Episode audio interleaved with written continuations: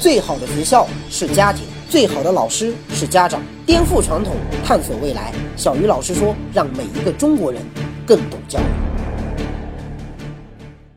大家好，欢迎来到小鱼老师说。我记得我在念大学的时候啊，就和我的几个室友做过一个非常有意思的游戏，就是大家在寝室里面比赛，谁能够以最快的速度在穿着裤子的情况下撒出一泡尿来，谁就能够获得由我们寝室基金会提供的两百块钱的奖金。结果我们四个人像个木头人一样看着彼此的裤裆，愣是站了半个多小时，居然没有一个人能够成功的尿得出来。这是一个非常无聊的比赛啊！可是如果你仔细的去思考这个问题，就会觉得特别的不可思议。尿尿可是一个人与生俱来的本领啊！这对于一个刚出生的婴儿来说，你就算给他穿了十条裤子，他依然是想尿就尿。可为什么就这么简单一件事情，等我们长大了，却反而做不到了呢？原因很简单啊，就因为我们的教育、我们的观念，长期以来一直在告诉我们说，哎，尿尿必须要脱裤子，穿着裤子尿尿是一件非常丢人的事。情，在这种固定观念的引导下，随着时间的推移，在我们的大脑里就形成了一个非常固定的行为模式，那就是不脱裤子绝对不能尿。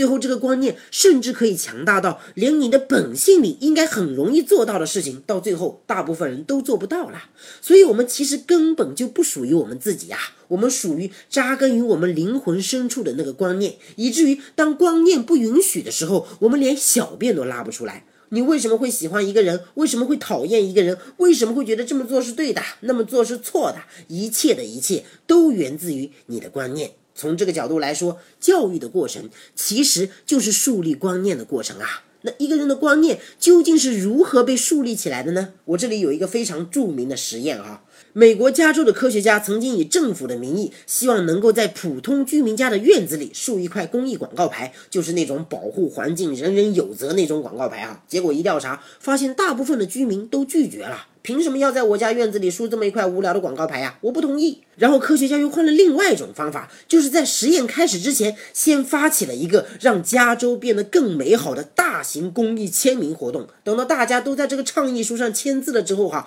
再给他们发一本证书，说哦，恭喜你啊，从今天起，你就是光荣的加州环境保护志愿者中的一员了。加州美好的明天将有你的一份功劳。然后第二个星期再去问这些人，哎，我们要以政府的名义在你们家的院子里竖一块公益广告牌，你愿不愿意？呀，这个时候居然有百分之八十九的居民毫不犹豫的就同意了。你看啊，人的行为有时候其实就是这么的简单。我们在之前的节目当中已经讲过哈，你想要让一个人做什么样的事，首先要让他相信自己是一个什么样的人。比如孩子抽烟喝酒打架，你啰里吧嗦的跟他讲道理，叫他不要打架，不要抽烟喝酒，这种教育方式的效果其实是很差的。如果你真的要改掉孩子身上的这些坏毛病啊，你首先应该想办法让孩子相信自己不是一个行为不端的孩子。再比如说，孩子喜欢说谎，你告诉他要做一个诚实的人是不够的，你还要想办法让他相信自己就是一个诚实的人。只有这样，孩子才会发自内心的用行动去维护自己的信誉。一个人的行为是由一个人的观念决定的，所以如果你要改变一个人的行为，首先得改变他的观念。那这个时候，可能很多人就要问啦：怎么样才能改变一个人的观念呢？其实重塑观念的方法有很多哈，咱们今天只讲最关键的一种。想要了解如何重塑一个人的观念，我们就应该先理解人类的行为方式。传统意义上，我们对一个人的行为发生的过程，哈，往往是这样理解的：首先，事情发生；其次，影响了一个人的情绪，最终导致了一个人的行为。比如说啊，张三不小心被李四推进了粪坑，因为这件事情的发生导致张三的情绪受到了影响，他愤怒了，以至于他对李四的看法发生了改变，并最终导致了张三的行为，那就是当他从粪坑里面爬出来之后，他把李四打了一顿。至少根据我们的生活经验哈，事情发生影响情绪，导致行为，似乎是一条真理呀。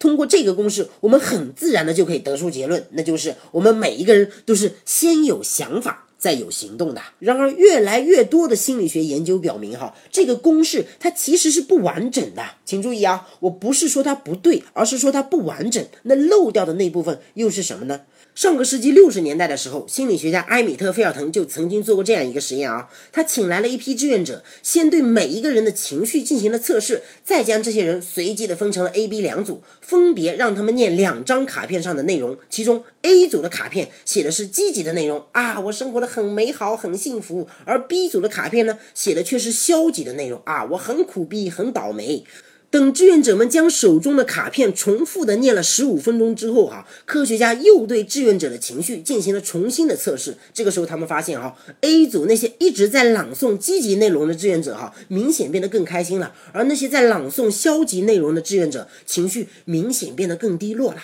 仅仅是因为朗诵了十五分钟不同内容的两段话，居然就对人的情绪产生了这么大的影响，这让科学家觉得非常的不可思议啊！究竟是怎么一回事呢？没多久，夏威夷大学的另外一位教授哈伊莱恩·哈特菲尔德也做了类似的实验。他让志愿者分别在实验室里描述朋友为自己举办生日派对和亲友离世的场景。结果发现啊，那些志愿者描述了朋友为自己举办生日派对之后啊，明显变得更开心了；而那些描述了亲友离世的人，明显变得更伤心了。为什么仅仅是通过人的大脑想象出来的那些画面，都能够对一个人的情绪产生这么大的影响呢？学习更多教育的经典理论，探索更多有效的教育方法，赶紧加入小鱼老师说微信公众号。打开手机，在公众号或订阅号中搜索“小鱼老师说”，添加关注。这里是全球最大的华人家庭教育知识分享及在线实验平台，可以让你和十万中国精英家庭一起用数据颠覆传统，让我们的孩子跟世界接轨。小鱼老师说，微信公众号，我在这里等着你。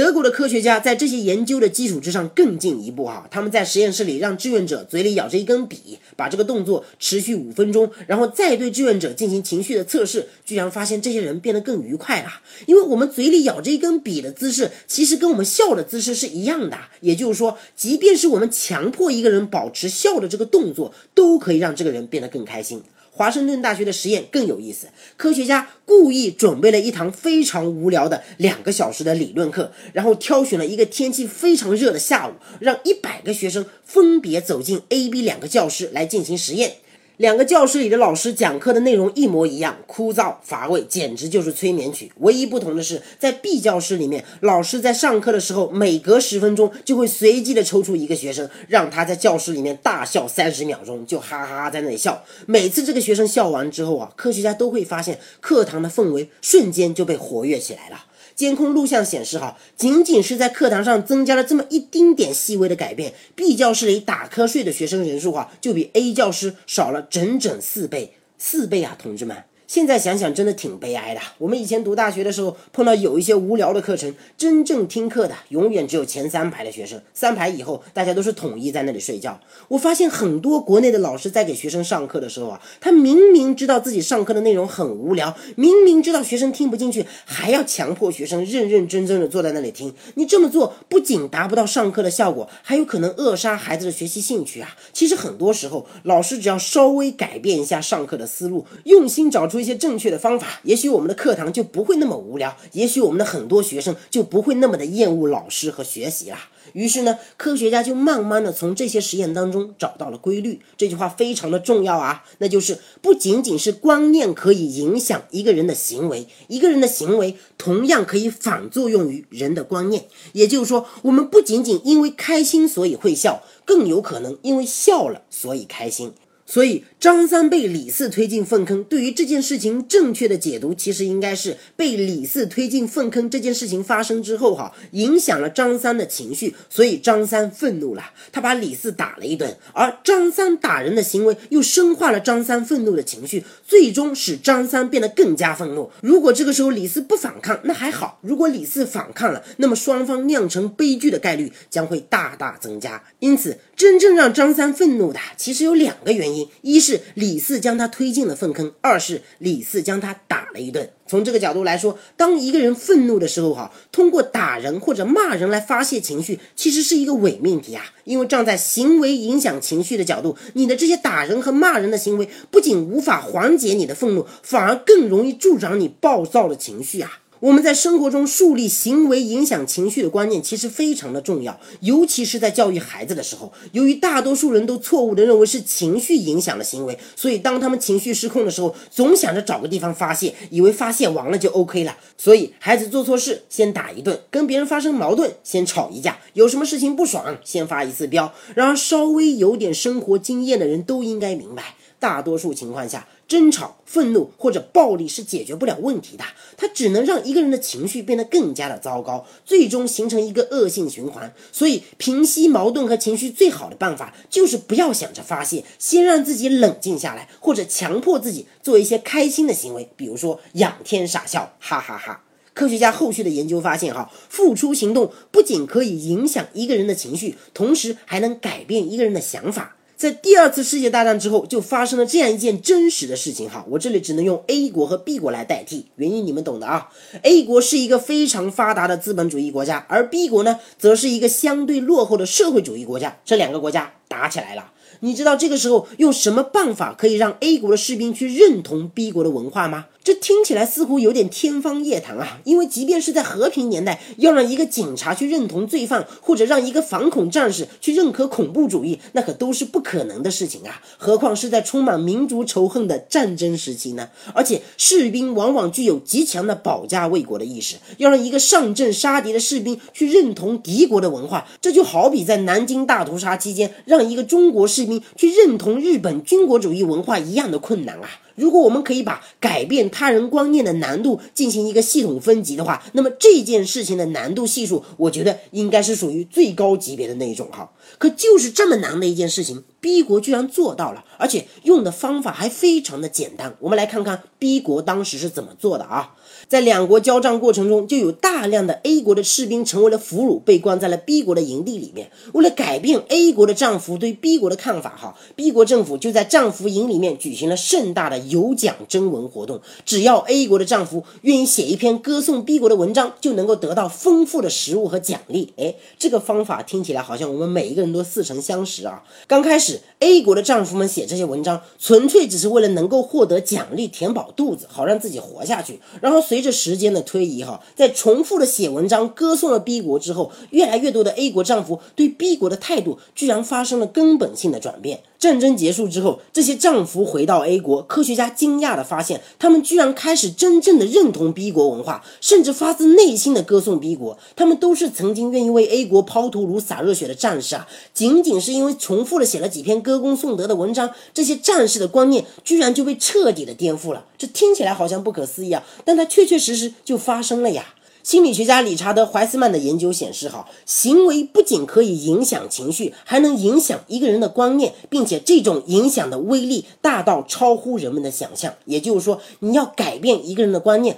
最好的办法就是像 B 国对待 A 国的丈夫一样，先让他们付出行动。我常常听到很多家长抱怨啊，说我的孩子太固执了，怎么说都没有用。我的孩子太倔强了，根本就没有人劝得动他。孩子再固执，他的意志难道比战争时期的军人更顽强吗？孩子再倔强，难道他和家长之间的仇恨会比两个正在打仗的国家还要深吗？我相信每一个人只要选对了方法，都能够在生活中用最正确的方式去改变每一个孩子的行为和观念。小鱼老师说，每一个中国人都应该更懂教育。今天的节目咱们先聊到这里，下期节目再见。